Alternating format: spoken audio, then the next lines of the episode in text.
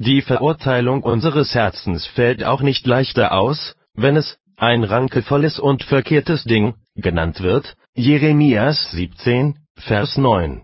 Aber ich möchte mich kurz fassen und will mich mit einer weiteren Stelle begnügen, die aber wie ein ganz klarer Spiegel ist, in dem wir das vollkommene Bild unserer Natur anschauen können. Um die Hoffart des Menschen niederzuschlagen, bringt nämlich der Apostel folgende Zeugnisse vor, da ist nicht, der gerecht sei, auch nicht einer, da ist nicht, der verständig sei, da ist nicht, der nach Gott frage. Sie sind alle abgewichen und allesamt untüchtig geworden, da ist nicht, der Gutes tue, auch nicht einer. Ihr Schlund ist ein offenes Grab, mit ihrer Zunge handeln sie trüglich, Gift ist unter ihren Lippen. Ihr Mund ist voll Fluchens und Bitterkeit, ihre Füße sind eilend, Blut zu vergießen, in ihren Wegen ist eitel Elend und Verderbnis, es ist keine Furcht Gottes vor ihren Augen. Römerbrief 3, Verse 10 bis 13 und Jesaja 59, Vers 7. Mit diesen Donnerschlägen fährt er nicht auf bestimmte einzelne Menschen, sondern auf alle Adamskinder los. Er schilt auch nicht auf die verdorbenen Sitten des einen oder anderen Zeitalters, sondern er klagt die dauernde Verderbnis der Natur an.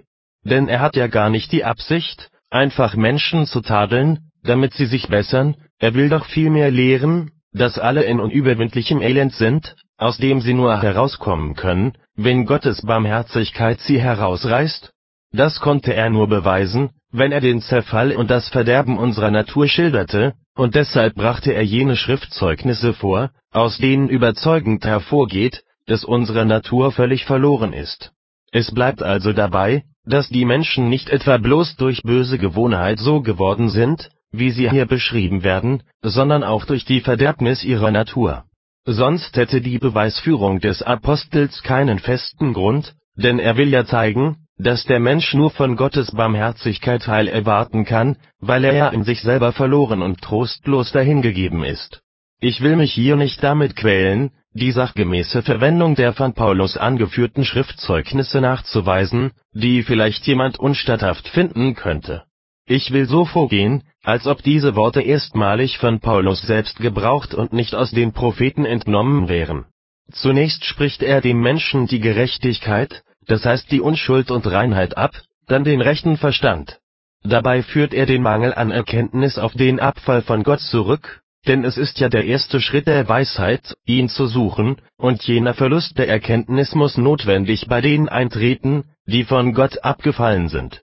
Dann setzt er hinzu, sie seien all abgewichen und morsch geworden, da ist keiner, der Gutes tue.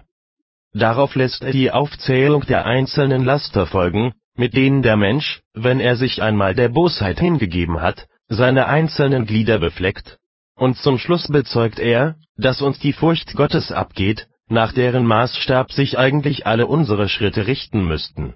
Sind das die erblich überkommenen Gaben des Menschengeschlechts, dann wird man in unserer Natur vergebens etwas Gutes suchen.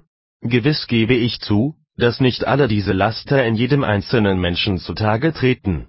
Aber es kann doch keiner leugnen, dass dieser Hydra in aller Herzen heimlich wohnt. Es ist wie beim Leibe, hat er einmal den Keim und Anlass einer Krankheit in sich und nährt sie, dann nennt man ihn nicht gesund, auch wenn er noch von keinen Schmerzen geplagt wird. Ebenso kann auch die Seele, in der solche Krankheit des Lasters reichlich sich auswirkt, nicht für gesund erklärt werden.